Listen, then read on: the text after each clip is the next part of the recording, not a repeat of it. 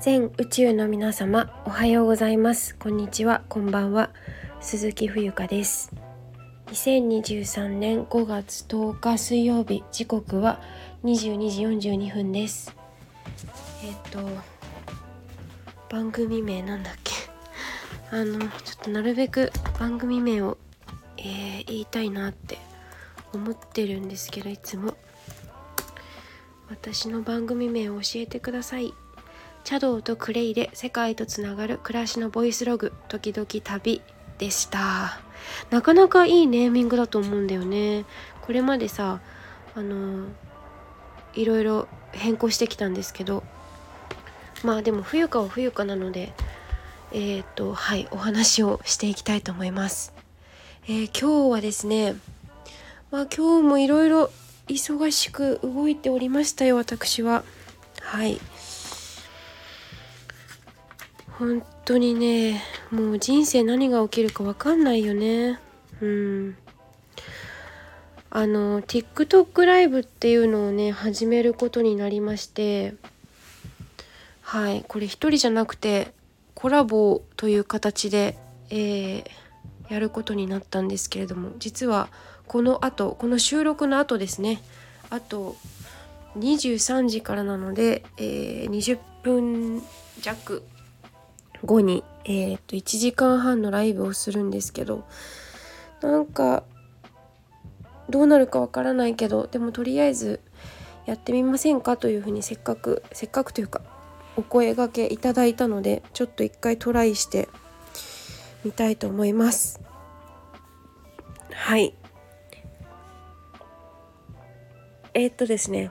今回のテーマはですねテーマはえー、っとなんだっけ。あの浪曲を見にえ見にじゃない。浪曲を聴きに行ってきましたというお話になります。はい。えー、っと横浜はにぎわい座というところがあるんですけれどもあの落語とか日本の伝統芸能の一つになるんでしょうかね。浪曲というのがあります。これの玉川七福さんの独演会に、えー、昨日行ってまいりましたはいえ、ー、と私の母と、えー、浪曲師の方がですね母の、えー、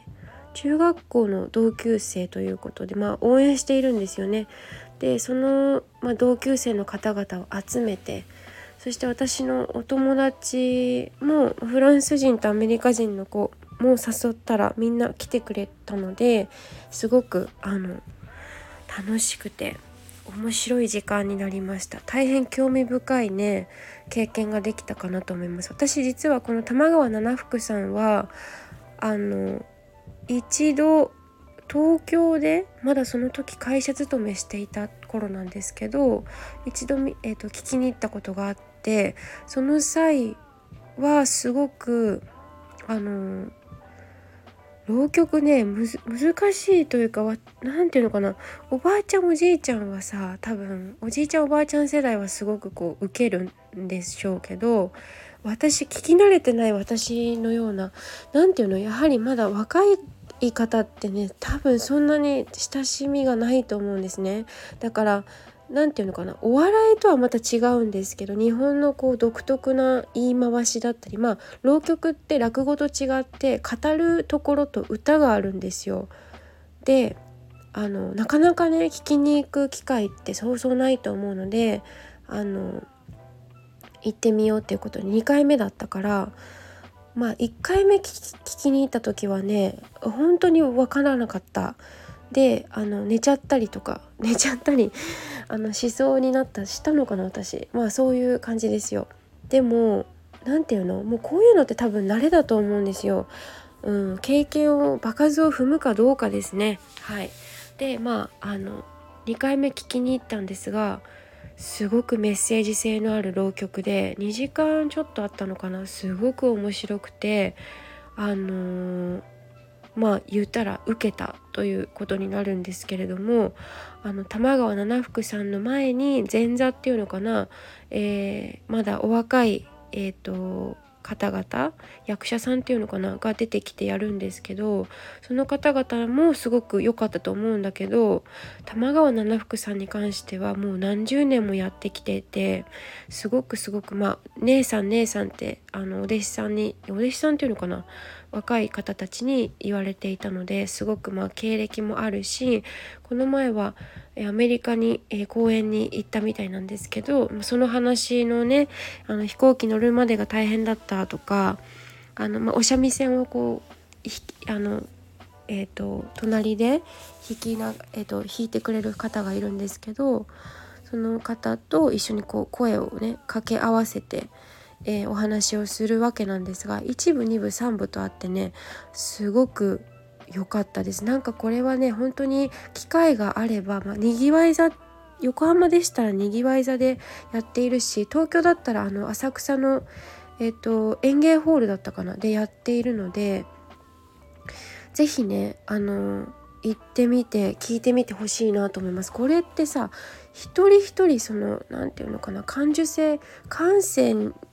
も多分全然違うですし違いますしどこがこう受けポイントというか私も何て言うの日本語彼女何が面白かったって何が面白いというか理解するのに時間かかるんですよ。だからあの笑っみんなが笑ってる時に笑えないっていうか何が面白くて笑ったのか分かんないみたいな感じにはなっちゃうんだけどそれでもこうやはり体験ですから経験なので行ってみて感じるっていうことが何より大切だと思うんですね教科書とか読んで本本読んで勉強するとかよりも。はい、でえっと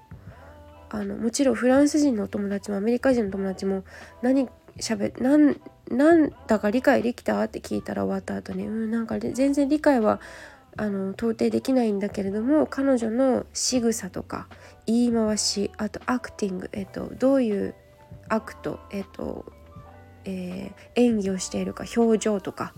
でこう少し少しこうかいつまんであのなんとなく理解することできたよっていうふうにお話ししてたので私も外国人と同じようなそういう感想を持ちました。でなんか 100%, 100分からなくてもすごくその何て言うのかな。